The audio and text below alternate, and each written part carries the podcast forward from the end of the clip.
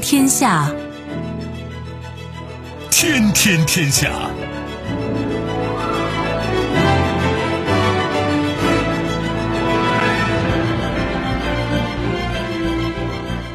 历史穿行者，新闻摆渡人。各位好，我是重阳，这里是天天天下。世界纷繁复杂，新闻随时发生。来看今天值得关注的几个消息啊！令行禁止，二零二零年底，中国将基本实现洋垃圾零进口。悲剧不断，菲律宾劳工科威特遭虐，魂断他乡。非政府再度禁止劳工输出科威特。环境民粹。德国农民开数百辆拖拉机涌入柏林抗议环境法规。世界首富，路威民选 CEO 阿尔诺取代贝佐斯荣登世界富豪榜首位。几件事情都颇值得玩味吧？我们一一道来。欢迎你使用传统收音机或者手机来收听我们的节目啊。另外，这样几个客户端也很方便，一个是计时，再就是蜻蜓或者喜马拉雅以及企鹅 FM。你搜索重阳可以找到我们的多个节目吧，无论是节目回放还是其他内容啊。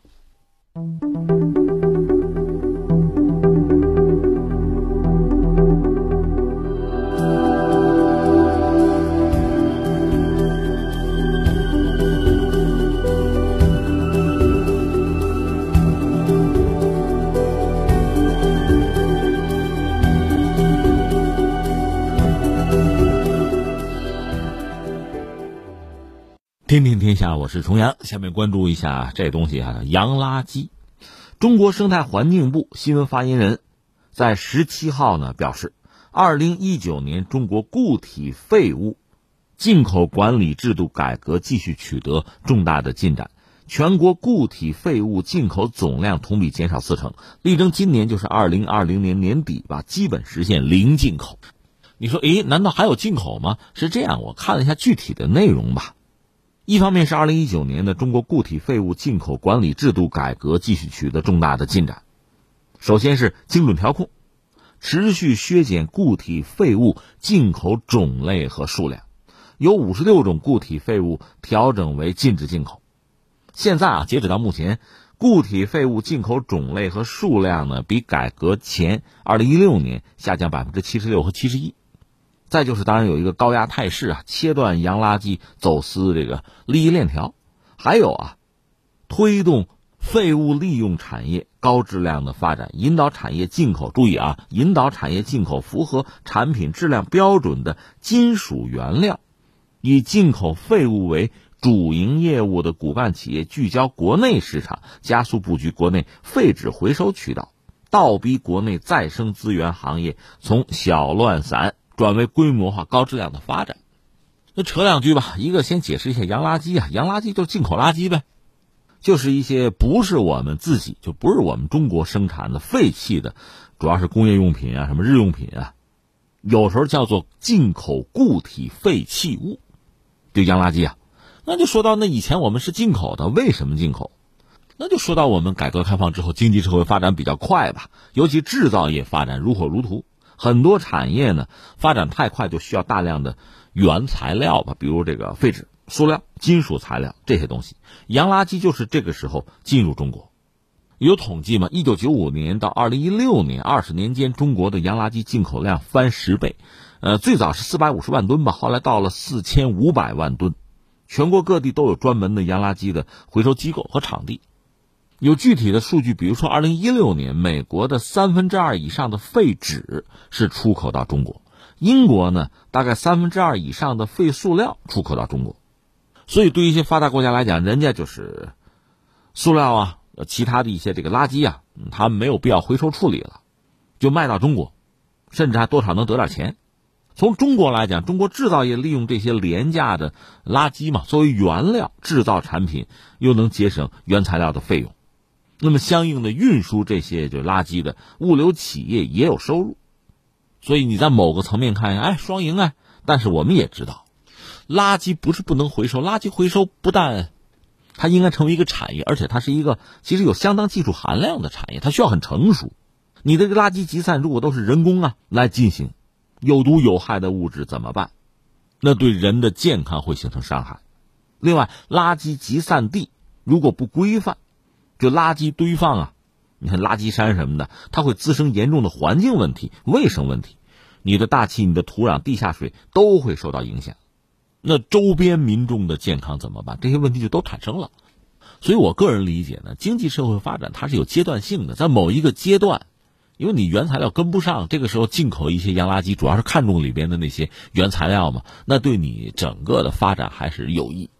但是呢，你要把刚才我们说的这些负面的东西算上，那你算这叫利大于弊，还是弊大于利呢？那我们还是要做一个衡量啊。很简单，从长远看，进口洋垃圾肯定是弊大于利。那怎么办？到了一个节点就改弦更张嘛。在二零一七年的十月一号，有一个中国的这个固体废物鉴别标准通则正式实施。这个标准就明确固体废物的种类，这是中国控制境外洋垃圾入境的很重要的一个手段了。然后是一八年，一八年一月开始呢，全面禁止进口包括废塑料啊、废纺织原料啊、没有分类的废纸等等，大概是二十四类洋垃圾。到了一八年的四月份，中国把进口的洋垃圾。清单又做了拓展，包括钢铁废料、二手汽车零件呀，还有这个旧船等等数十种可以回收的材料。你看这个龙头等于说越拧越紧吧。当然，你要这么做的话，会对很多人产生影响。一个是国内原来形成的这个产业链，不管是垃圾这个分拣啊、物流啊，肯定会产生影响，它需要专轨。另外就是洋垃圾的出口国了。二零一七年，日本的塑料出口量是一百四十三万吨。一八年的中国开始搞这个洋垃圾的禁令，日本二零一八年的塑料出口量是十万吨，就相当于上一年百分之七吧，一成都不到啊。那怎么办？就堆在日本国内了。日本的垃圾处理是陷入一个空前的困境。当然，我们得说日本这方面其实做的不错，就是他们在垃圾的生产方面就想了很多办法，但是他国家地儿小嘛。所以对他们来讲，这还是一个困扰。呃，再看澳大利亚，澳大利亚二零一八年以前吧，它垃圾几乎就是完全出口到中国，这样他们也就没有自己的一个呃处理的体系吧，他不考虑这个问题。那么中国开始停止进口洋垃圾，整个澳大利亚的垃圾开始堆积，它的回收行业是根本无力解决的，所以开始到其他地方去找，比如送到印尼、越南、马来西亚，还有像加拿大。二零一六年，加拿大有一半以上的废纸和废塑料是出口到中国的。另外，他自己的垃圾也出口到其他国家，比如像菲律宾。杜特尔特现在也是下了决心。大家记得去年我们节目关注给加拿大有一个最后通牒嘛？就说你二零一九年五月十五号之前把那个垃圾给我运回去。加拿大最后没有办法，是运走了从一三年以来吧，一直就堆在菲律宾港口的。呃，六十九个集装箱，那集装箱里就是垃圾，扔在人家那儿了。现在不得不又拉回去。一六年到一八年，加拿大对中国的塑料出口下降一半，对马来西亚出口增加十倍。最逗的是，这个二零一八年中国推出洋垃圾禁令之后，美国成了接收加拿大塑料垃圾最大的国家，大概的接收量是四分之三。所以你看，中国体量很大，规模很大啊。以前比如说进口洋垃圾，等于说是。替世界上非常多的国家和地区在化解垃圾这个问题。那中国现在改变了自己的这个政策之后，其实就影响到整个全球的这相关的这个链条了。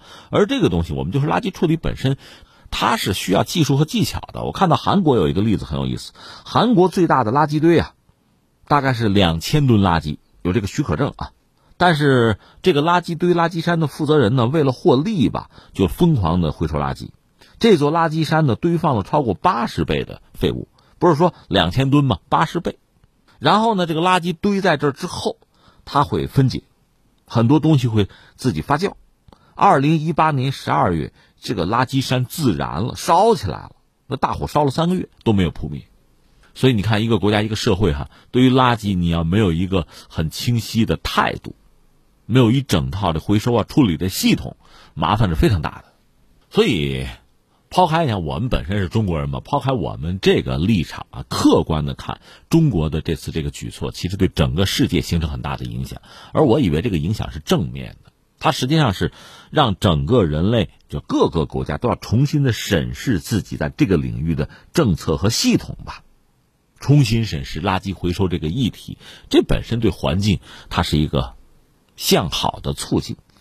你看，有一个叫做废弃物回收工业协会，它有一个数据说，呃，美国向中国内地出口的塑料废弃物啊，一八年比一七年减少百分之八十九，这个废纸的出口减少百分之九十六。那美国在这个期间内向所有国家出口的塑料废弃物的总量减少百分之六十四，纸呢废纸减少百分之四十二，这是一个倒逼啊，是个促进呢。美国人，我看他有这个环境保护局的发言人承认说，美国回收系统今天面临挑战。这个原因不是中国和其他国家实施进口限制，相反，他们揭露了之前我们如何在美国管理回收材料的问题。啊，这个态度我个人是非常赞赏的。多看看自己，你看那个一月五号，我们不是搞了一个线下活动，我有一个演讲嘛，我很推崇孟子那句话：行，就做事儿啊，行动的行。行有不成，反求诸己。就你看看你自己的问题，你找找你自己的不足，你补补你自己的短板，这比什么都强。否则你不就只剩下吐槽了吗？所以我想，中国这个举措吧，其实包括我们对周边国家也会产生影响，像什么越南啊、菲律宾啊、马来西亚、泰国呀，也有相关的禁令逐渐的出台。这是大势所趋，是一个潮流，是一个国家的政府对国民负责任、对国家的未来负责任的。我记得二零一七年，二零一七年十月份吧，有件事当时中国是通知世贸组织，就 WTO，表示将不再接收外来垃圾。中国呢是有一份文件给 WTO，就说什么呢？说一般可回收利用的固体垃圾之中，经常掺杂为数不少的高污染垃圾和危险性废物，污染中国环境。为了保护环境和人民的健康，中国将调整垃圾进口法规，拒收高污染的固体废弃物。之后到一八年一月一号，从那时候开始，中国实施洋垃圾禁令，禁令实施至今，成绩斐然，对整个世界哈对这个问题应对也产生了，我觉得还是积极的影响，是一种倒逼和鞭策吧。全球的，就是废弃物的处理方式，因此在发生很大的改变。这个改变总的来说肯定是有利于自然和环境保护的呀。所以最后我想说一句是什么呢？包括我们国内很多企业，以前你挣钱，是因为你没有考虑到保护环境这一块这个环境的成本你不掏，你是让我们每个公众、让我们的子孙后代去掏了。其实这个钱你不该挣啊。同样道理，发达国家，他在这块长期以来不掏钱，没有成本。他把很多垃圾卖给发展中国家就完了，他还有赚，而这部分的钱是你该掏的呀，那不该你挣啊！现在一切只是回归自然、回归正常而已。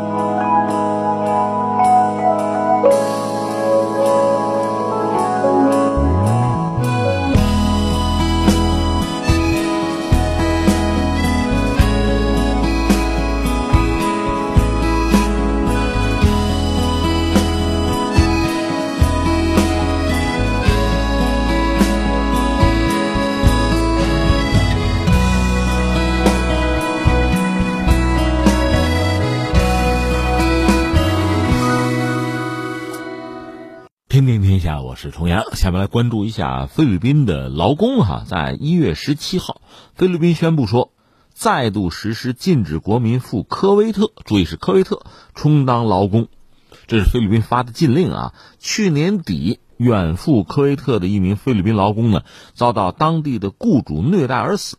类似事件时有发生，菲律宾和科威特两国因为劳工事件呢，就叫频声菊语啊，呃，多有不睦吧。这次这个事件是这样说：有一位菲律宾籍的劳工叫做维拉福德，他是在科威特工作，去年十二月给送到医院，已经死亡。护士说呢，他是送来都是全身青紫，你被打的呗。菲律宾驻科威特劳工参赞莫德塔法对这个事情做了一个调查，然后有一个初步的报告显示说呢，那位死者吧，维拉福德是遭到他的科威特女性雇主虐打致死，雇主是女性，这位死去的劳工也是女性啊。目前说，这个涉嫌施虐的雇主呢已经被拘留。菲律宾官方表示说呢，死者尸检报告显示他是因为受伤导致心脏衰竭而死。杜特尔特总统就菲律宾总统的发言人呢，叫做潘内洛，发表了一个声明，说二次尸检的结果证实，在海外务工的维拉福德被性侵，劳工客死他乡这类事件在菲律宾应该说已经不是个案了，所以引起他们的高度重视啊。有媒体估计说，现在大概有二十四万菲律宾人在科威特务工，为了赚取更多的工资吧。可能有数百万菲律宾人遍布海外各地去打拼。菲律宾的劳工向国内的汇款占到菲律宾的国民生产总值的百分之十，这是一个非常不可思议的数字了。关键是在科威特，菲律宾劳工遭到虐待的事件是早有发生。在两年前，有一起科威特的雇主把菲律宾的这个女佣啊尸体弃置于冷冻柜这样的恶劣事件，这是命案吧？所以当时菲律宾政府也曾经短暂的禁止国民前往科威特去务工。新闻就是这样一个新闻，值得关注的，或者说值得我们深思的很多吧。你看啊，我们一样一样说，一个是说到菲律宾和科威特之间这点故事，脑子里蹭蹭蹭想出不少事儿来。前段时间吧，双方就两国搞得就不愉快。科威特的外交部曾经发表声明说呢，菲律宾的驻科威特的使馆人员帮助在科威特工作的飞机女佣逃跑，有这事儿。要求菲律宾驻科威特大使在一周内离开科威特，赶走，召回科威特驻菲律宾大使，协商相关事宜。曾经有这样的事情，还有什么事儿呢？就在这不是去年前年了，二零一八年，也有一个很著名的事件发生哈。大概有一个是美妆博主吧，这也是中东的网红啊，也是个漂亮女子啊，对着镜头说过一段话，他是抱怨科威特新出台的关于保护菲佣合法权益的一个政策。所以说最近。通过的这个新法律，因为这位网红是科威特人啊，说最近通过的新法律就像一部可怜的电影，怎么能让家里的仆人自己留着他们的护照呢？如果他们跑了呢？如果跑回他们自己国家去，谁来给我赔钱呢？而且更糟糕的是，他们居然有权利每周要休假一天，让这个菲佣每周休一天，一个月就是四天呢。你让他休假，他就出去了，他去哪儿我们就不知道了，而且带着他的护照。我不同意这种法律。这是一个女网红，科威特的。这这让人有点晕是吧？我看到过一个数据，就是一七年或者一六年吧，两年时间吧，在科威特有记录的就有二百多名菲佣死亡，大多数是因为所谓健康原因吧，二十二起是死于自杀或者袭击。实际上有一个数据说，每年这样所谓意外死亡的菲佣啊，在全球范围内是四到五万人，其中大多数是在富裕的阿拉伯国家。还曾经发生这样的事情，这倒不是科威特，是巴林一个二十多岁的菲佣吧，一个女孩吧，长挺漂亮，在巴林工作的时候遭到这个雇主的儿子的性侵和虐待，她是逮了一个机会吧，通过那个 Facebook 向网友求救，三分钟的视频，后来还是大使馆帮助之下，这个女孩子被成功解救。当然，雇主一家是否认所有的恶行啊，对这个女孩来讲，能逃出去，已经是不幸中的万幸了。她从来就没敢想过通过法律手段维权或者惩罚这个对手，所以你看，在我们国内现在不也有所谓这个？哎呀，那雇个费用什么的哈，哎呀，价钱很高的，什么爱也费用，恨也费用啊，咱念叨这个呢。可你看看，在中东出现的这个局面，确实让人觉得匪夷所思了。所以你看，我们扯了半天啊，费用这个词儿，我们也得简单的介绍介绍。菲律宾的菲，用人的用，人家 GDP 的百分之十就靠海外的这些人打拼的。有时候我们看一些影视剧啊，什么台词儿什么的，菲佣这个词儿会被提及啊。菲律宾保姆呗，它比较专业的称呼就是这个菲佣。很多菲律宾女性呢会选择去异国他乡做保姆，甚至有一些在校的学生呢也会把这个工作作为自己将来就毕业之后吧一个选择的方向吧。在菲律宾呢，做保姆这个。职业吧，作为从业者呢，其实是有自愿的积极性，是有这一面的。这个和其他很多国家的同行还真是不一样。这就说到菲律宾，菲律宾这个国家，我们知道以前曾经被西班牙殖民，后来美国打败西班牙，美国又殖民，后来最终菲律宾选择了独立吧。西班牙呢，被认为历史上呢是给菲律宾留下了欧洲的那种所谓这个。这就可笑了，叫民主制度嘛？那民主你还殖民对吧？另外还有天主教。后来美国人呢又把英语带过来，普及了英语吧。菲律宾本身在二战以后五六十年代经济有一阵还是不错，当年有所谓亚洲四小龙啊、四小虎啊，菲律宾能算四小虎之一。但是呢，能赚钱的也是劳动密集型而已吧，很快被其他国家取代，所以最终他没能获得一个持续的经济高速的增长。反而是这个贫富分化呀、政治腐败呀，就这么一个状况，一直到现在。那作为底层的菲律宾人，恐怕就得选择外出打工了。那所谓菲佣呢，它的优势就出来，一个是英语，一个是天主教。那么菲律宾从政府来讲呢，对就本国啊劳动力的这个优势，当然也有清醒的认识吧。因为保姆这个东西，你说伺候人，我觉得那是这个传统落后观念啊。今天我们这个时代，我们的社会讲究其实还是人和人之间是相互协作、相互服务的关系。况且保姆啊，你仔细想，它是一个高技术含量的事儿，不是那么简单。其实它是一个技术活你要不懂的话，你要不会哈，让你伺候你也不知道从何伺候起。所以说到底呢，从政府也要推，就是要有比较齐全的，就是各种专业的啊，呃，培训机构。每一个离开菲律宾去外面去打拼去做非佣的菲律宾女性，都是经过严格培训的。是职业保姆，他这个专业到什么程度呢？像这个护理学、心理学、教育学都是要有文凭的，甚至有人算说，要是论文凭的话，大概怎么也大专以上的。而所谓费用，他是要赚钱的，所以他目光也是盯着那些发达的国家和地区吧。上个世纪八九十年代的时候呢，我们香港香港地区费用就比较多、比较集中。现在就是内地吧，有一些城市，特别一线城市吧，也出现了所谓费用。甚至有人说，菲佣是一个地方经济好坏的一个标志吧。至于中东那个地方，因为产油嘛，有人开个玩笑是，土豪嘛，他那个脚底下就是沙子，沙子底下就是油啊，所以那是菲佣比较密集的地方。这我们就说到科威特吧。科威特呢，国家很小，你看，在当年两伊战争之后，伊拉克还入侵了科威特，科威特短暂的被伊拉克给吞并了。当然后来萨达姆被打败，科威特又复国。所以你明白这个国家的分量吗？那萨达姆为什么要吞并他？他有油啊！当时伊拉克欠他很多钱的，他地理位置也好，离波斯湾也近。其实他小到什么程度，还不如北京市大，人口大概四百多万吧。而且这里面本地人是也就一百万，剩下的就是外来的务工人员。之所以大家跑到科威特，科威特有油，有油就有钱。那作为科威特人，这一百万人就把自己不愿干的活，说到底脏活累活嘛，留给其他三百万人去干。所以有去过科威特的人就讲，你看这个开车的出租车司机啊，油田的那个工人、修路的，几乎都是什么印度啊、孟加拉国啊、印尼的打工者，在家里边做饭的、带孩子的、伺候人的费用，他是这样。而且中东很多国家它还是君主制嘛，它是有等级的。本地人就科威特人是不可能用什么平等啊、自由啊、什么博爱那套东西去对待外来人口的，反而他会有一个。阶层阶级的歧视，如果是个金字塔，在顶端的就是本地人或者欧美人做重要的管理工作，有中国人去观察，就是一些中国公司吧、企业，包括很多技术类的人才吧，这算是中层；而像那个印度、孟加拉、菲律宾这些国家的那个体力劳动者输出吧，他们算是在下层，就是这样一个结构。那既然这个阶层已经形成，自上而下的歧视在费用在底层身上，那就是一种是对下人的，甚至对奴隶的那种。鄙视和虐待，所以当地就是菲律宾驻科威特大使馆经常会收到菲佣打来的电话，他们经常要处理菲佣受不了虐待自杀的事情，比如刚才我们讲那个冰柜里藏尸的那个事情吧，就前两年的事情，就是科威特首都一处住宅冰柜里发现一具尸体，女尸，是雇来的菲佣，尸检结果呢是被人打死的，死亡时间呢超过了一年，这个在科威特在菲律宾都引起巨大的反响吧。那就调查吧。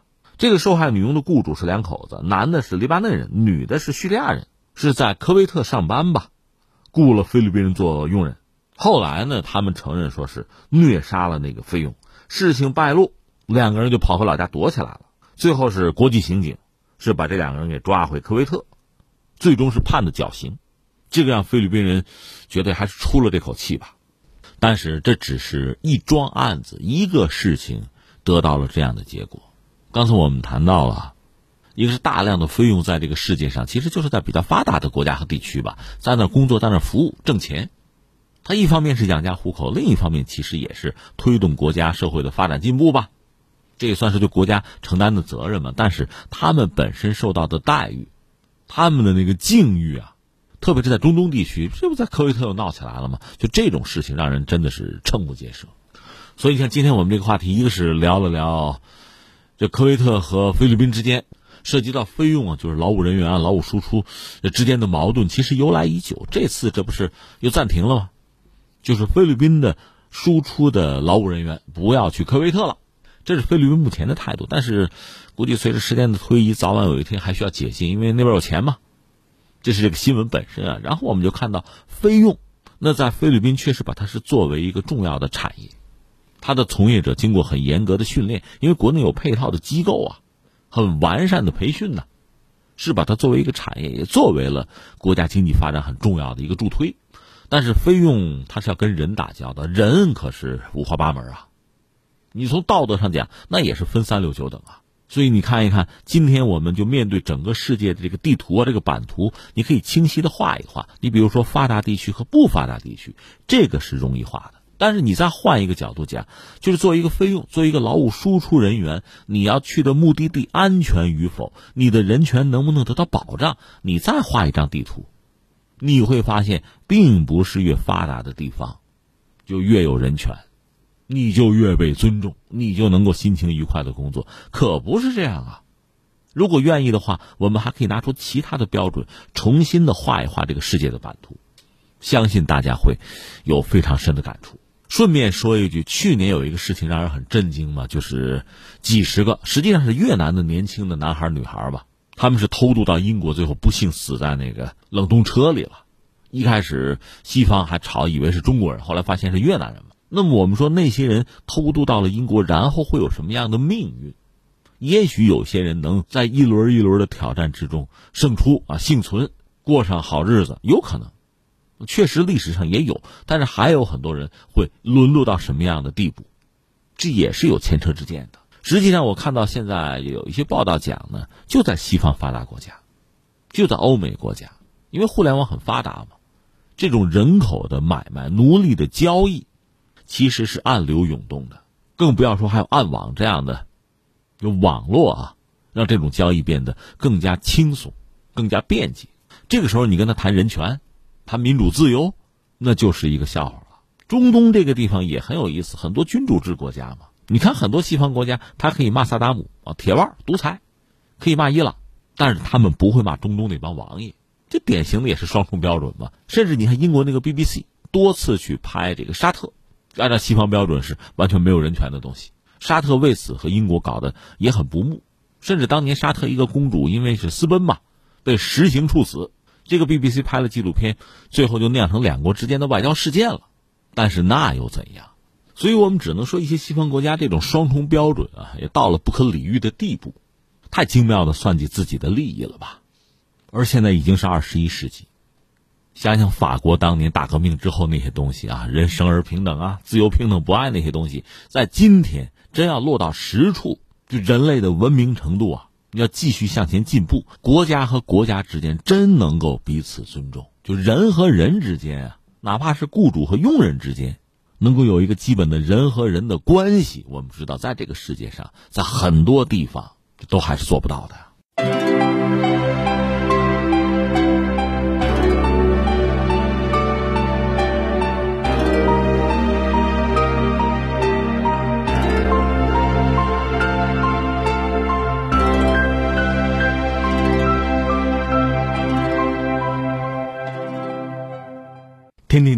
我是重阳。下面关注一下哪？看看德国吧，看看柏林吧。在当地时间十七号，来自德国各地的数千农民齐聚柏林。关键是他们不是空手来的，他们是开着数百台拖拉机涌上柏林的街道，表达对德国和欧盟啊环境法规的什么呀不满，表达不满。与此同时，德国很多城市也发生类似的农民抗议的活动，这少见是吧？德国当地媒体就指出，这次抗议啊，要在德国多个城市持续至少两天。在纽伦堡吧，估计得有一万名农民、五千台拖拉机参加。柏林市长说：“哎呦，你们这抗议活动对柏林确实造成负担了。但是说，你看民众愿意表达自己的观点，这是人家的权利，是吧？也没法说什么呀。那你想，拖拉机把街道堵了呀？”说到底啊，按他们当地媒体的说法，这叫封锁呀！数百台拖拉机是封锁了柏林的道路。来自全国各地的农民啊齐聚一堂，主要是抗议德国、欧盟他们的这个环境法规。另外，还有更多的拖拉机逐渐在往这赶。农民呢选在十七号到柏林是为什么？就是呃，刚刚有一个柏林绿色周开幕。这个绿色周呢，早了一九二六年就有，那是柏林最传统的，也是最受欢迎的什么？是一个食品和农业博览会，是这个吸引全球各地的食品行业相关的这个厂商与会吧。这届绿色周十六号开始，应该是为期十天，结果十七号拖拉机就堵门来了哈，就这个状况哈，就是赶这个时间。就是要表达不满，说什么呢？就是反对政府计划出台的保护环境的法规。他们说，就农民认为这些法规损害农民的利益啊，说我们早受够了。话说，德国政府是去年九月份出台政策吧，要严格限制使用农药、化肥啊，保护昆虫和地下水资源。你说这不挺好的吗？应该啊。但农民呢，对政府的这个态度是不满的，说你们这个法规啊，损害农民的利益。德国的环保部长叫舒尔茨说：“你看，那跟农民对话吧，听一听吧，谈判吧。但是呢，坚持政府必须扮演保护环境的角色，农民必须成为解决方案的一部分。”他就说，而且他呼吁农民关心饮用水里面农药残留的过高啊，昆虫物种消失等等这一系列问题。那农民不考虑这么多呗？说到底，如果按政府的说法，那他们可能要增加自己生产的成本。说到底是这么件事儿。当然，恐怕又不止如此，因为很多环保方面的举措吧，给他们一些观念，给他们的一些习惯带来很大的障碍。就单说柏林这个事儿啊，就是德国人农民开着拖拉机上街，单说这个事儿，也许我们理解起来不是那么容易哈。连起来，再看看其他的事情，你就可能理解这事儿哈。你看，二零一八年。法国开始闹那个黄背心儿，闹黄背心儿，我们知道，呃，很多不同的群体有不同的诉求，对法国政府也好，法国社会也好，积聚的这个不满，这么多年的不满是逮了这么一个机会啊，就倾泻出来。但是它最初是因为什么呢？是因为燃油税啊，就燃油税就是加点钱呗，加了有三毛钱。法国政府是为了加快能源转型，减少人们对于燃油的消耗，是加征了燃油税，换算人民币可能就三毛钱吧。结果没想到引起全国各地到处是抗议游行，大家穿黄背心嘛，所以就闹起来了。实际上你查一查，其实燃油税本身是为了环保吧。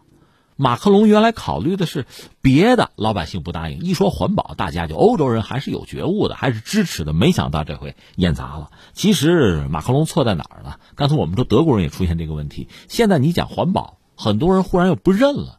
以前我们对于欧洲人的认识啊，他们对环境问题比较敏感，因为国家都比较小嘛，环境问题他们确实觉得是大事儿啊，这是觉悟啊。但是现在看来，可能又有一股新的思潮，也是一种民粹环境的啊，这个能源的民粹主义又抬头了，就是对政府的一系列环保政策是不满，是反对的。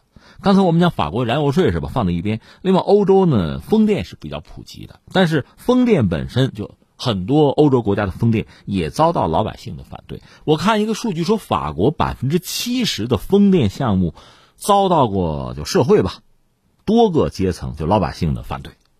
英国可能就是一年当中就有二百个反风电的团体去抗议。你说风电不是挺好吗？也有一些问题吧。我们以前聊过风电本身吧。对环境可能有影响，比如它可能有噪音。另外呢，它即使发出噪音，人听不到。如果鸟能听到的话，鸟就不来了，环境就改变了，旅游就出问题了。老百姓担心这个。另外，你这个新能源、可再生能源，如果最后以发电的方式，不管是风电还是太阳能，你要进入这个电网，那电网得改造，从这个单向输送改到双向输送。说到底，这就改造得花钱呢，花钱最终得大家掏啊。欧盟要是它不有自己的能源啊？有自己气候目标嘛？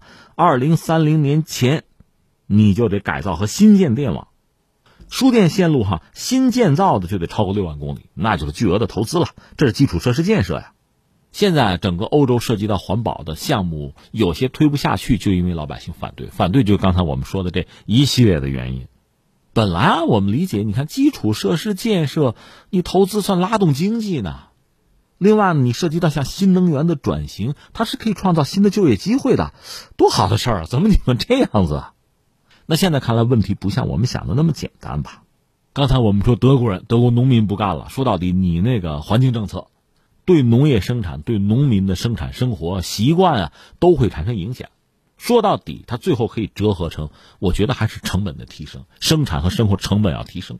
不愿意，因为欧洲一直以来这个经济状况不是很理想，就是普通公众嘛，这个收入增加有限，是停滞的。另一方面，贫富差距又拉大，所以在这个状况下，你跟大家讲环保啊，掏钱，大家是接受不了的。而且呢，你说能源涉及到这个环保啊，它真正转型转型初期，一次性投入是比较高，就成本会比较高的。有数据说呢，从两千年到二零一三年吧，德国的这个居民的电价涨了百分之一百一十四，那一倍多呗，增加一倍多嘛。那你说我的这个生活的舒适体验是不是也乘以二嘛？没有。关键就是用这个可再生能源替代了之前的这个传统能源，就这样子。就是说，你并没有感到生活的质量提升什么，甚至感到不便，但是你成本乘以二了，这老百姓是受不了的。所以总的来说，原来呢，大家对环境保护是有共识的。我不是以前说嘛，说欧洲人你看觉悟挺高啊，现在看来不完全是这样。随着这个成本增加，说到底是成本增加了，你再看人就分层了。很多普通公众认为，那搞环保，你有钱你搞；再就是你破坏环境你搞，那跟我有什么关系啊？就出现这么一个状况，谁买单？大公司高污染的，你们去买单；有钱人，你们去买单，你们去交税。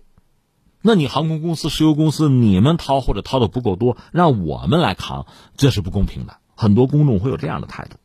再就是这种涉及到能源啊转型、环境问题的决策。现在看来呢，民众参与程度有限。比如这次德国，就是柏林这个拖拉机危机啊，农民对于国家的农业政策是不满意的。那显然他们在决策过程中没能更多的参与，没有太多的话语权吧，或者说他们的想法没有人听，结果出现这么一个问题。那您问我最后的感受哈，一个你说民粹主义这东西吧，它会在各个领域冒出来，就像一波潮水一样。你说，在这个国内政治、国际政治上，你看到民粹主义，在涉及到环境问题啊、农业生产啊、能源政策上，它也出现民粹主义。再一个就是说，如果收入涨得快，经济发展的好，高歌猛进，水涨船高，很多问题就被掩盖了，就不那么重要了。但是我们说落潮的时候，这些问题就都浮现出来了。说到底，我觉得还是有社会不公啊，贫富差距比较大呀，就这些问题，再加上收入停滞不前。给公众带来越来越大的生存压力，在这个当口，他们的这种不满意会反映在各个方向、各个方面吧。比如说，你说环境问题，这大家应该是能达成一致的吗？为了自己的生活质量啊，子孙后代，这没什么不对。对，在这个问题上，民粹主义也会抬头，也会反映出公众对其他问题的不满。这就是我们现在看到的德国，甚至是欧洲。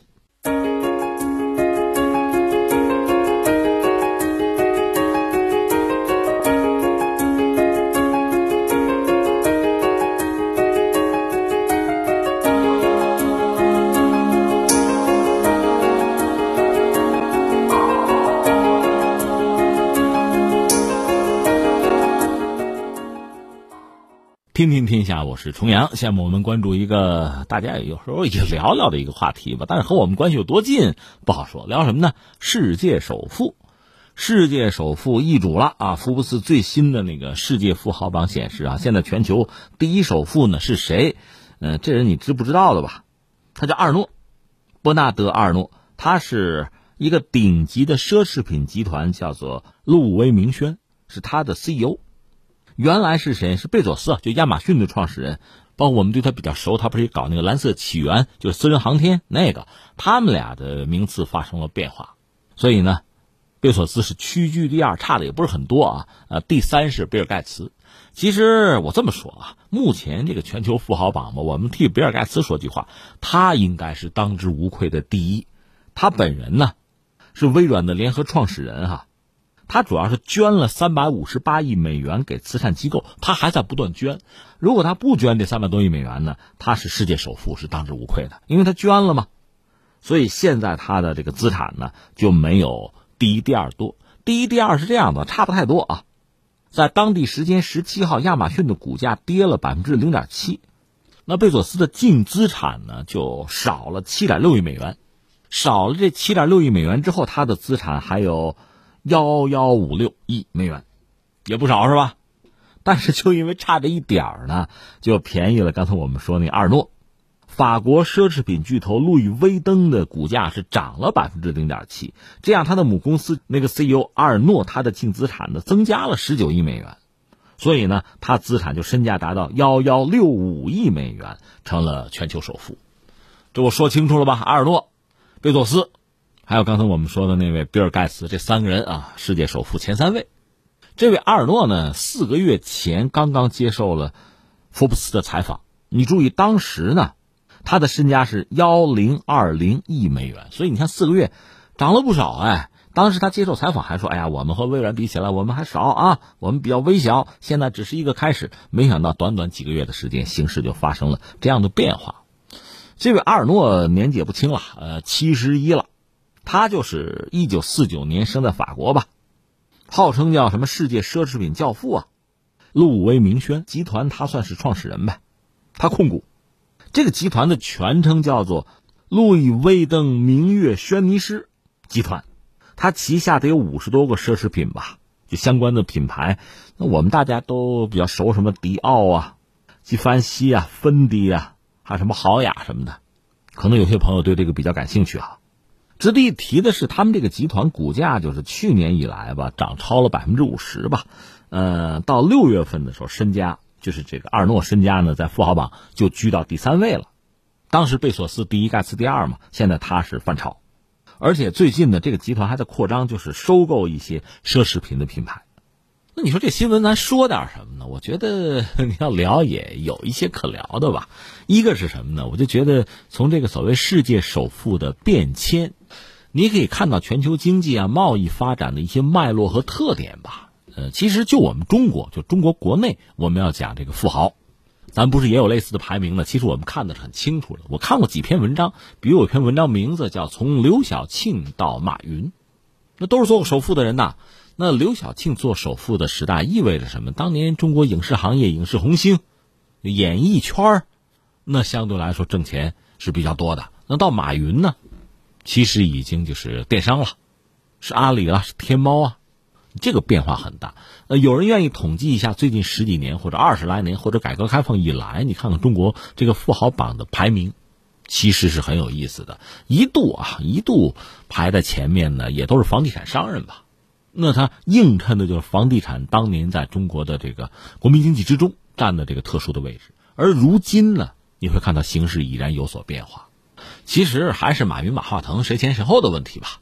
这是中国国内啊，如果从全球范围内看，你再看这个富豪排名，就说福布斯这个富豪排名也很有意思。大概二零一零是个坎儿，二零一零年那个富豪榜有一个亮点呢，就是美国人排不到第一了。在之前一度是美国人吧？那美国人为什么排不到第一？应该是和零八年的金融危机有关系。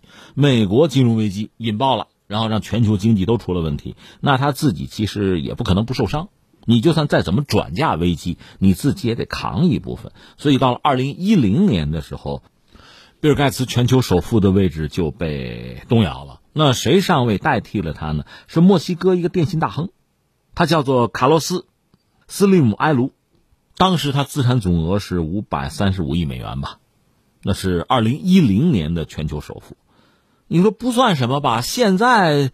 这不都一千多亿了吗？对啊，你看财富增长确实是很快哈。我只是说，在二零一零年的时候，美国人让出了全球富豪榜的首位，就比尔盖茨让出了首位那个位置，而一个新兴经济体墨西哥的一个金融巨头居然上位了。当然，他也没做多久啊。我们就不挨着您说了。截止到目前，我们再看呢，现在本来在榜上的还是美国人，就是贝索斯，再加上比尔盖茨嘛。而现在呢，这个法国人，就阿尔诺，奢侈品教父。又成为全球的首富，你说这个能看出什么来呢？这个我说的不一定准啊。我的感慨是什么呢？你每每看到这个所谓全球首富，包括他们这个资产巨额资产，令人震惊啊，瞠目结舌。你可能会联想到贫富差距在加大，那就是说，这个地球上少数的人，他们手里积聚了越来越多的财富，那意味着更多的人他们拿不到这些财富啊。财富一个确实在不断的被创造，但是这个创造的速度。它总是有限的，而且它也不可能很均匀的分摊到每个人去，所以只要这个这个世界吧，按目前这个状态，按这个秩序往前走，财富会越来越集中在少数人手里。这个状况确实值得我们警惕，因为它到了一定程度之后，必然会带来动荡啊。前两天我们也一直在聊，我们的人均就 GDP 啊一万美元了，这个你说多不多？因为这基本上和毛里求斯和俄罗斯什么的大概是一个水平。但是我们也知道，因为有十四亿人啊，这是一个庞大的盘子，总盘子大，那这里面涉及到的交易啊、相互的就服务啊、巨大的市场啊，让每个人会享受到更多的好处。所以我们虽然说也是人均一万美元，和刚才我们说的那些国家的人均一万那是不一样的。而且，二零二零年我们是要消灭这种绝对的贫困的。那全民小康之后，整个社会应该说更加的期待这个公平公正的环境啊。因为你温饱问题解决了，下面就是这个呀。坦率讲，温饱问题没解决，这个问题有的人可能就顾不上。那现在全民小康的话，这个问题就变得很关键。所以，像这个呃贫富悬殊过大，这确实不管对于世界还是对于一个社会来讲，都是一个问题啊。那你说以前看这个世界首富吧，很多首富搞的是什么呢？还是涉及到高科技啊、新技术啊？那现在怎么忽然是奢侈品呢？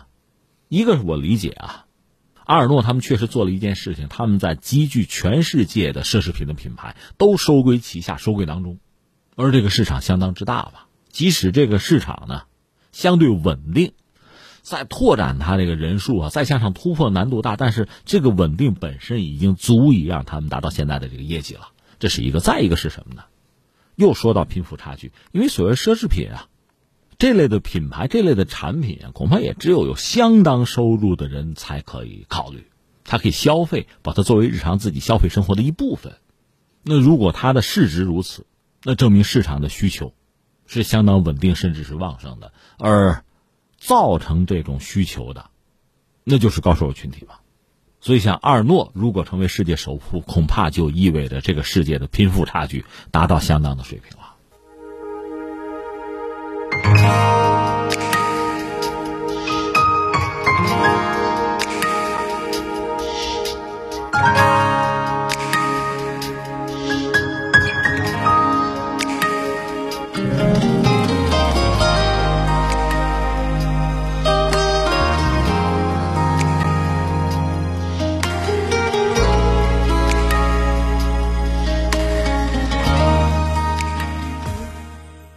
好，各位，以上是今天节目的主要内容。我是重阳。最后再提醒各位一下，收听我们的节目呢，可以用收音机选择调频幺零四点三河北综合广播。另外，也可以在手机上呢下载计时客户端，计是河北的计，时是时间的时，或者下载蜻蜓 FM、喜马拉雅 FM 或者是企鹅 FM，搜索重阳就可以收听我们节目的回放和其他相关内容。以上是今天节目全部内容，我们明天再见。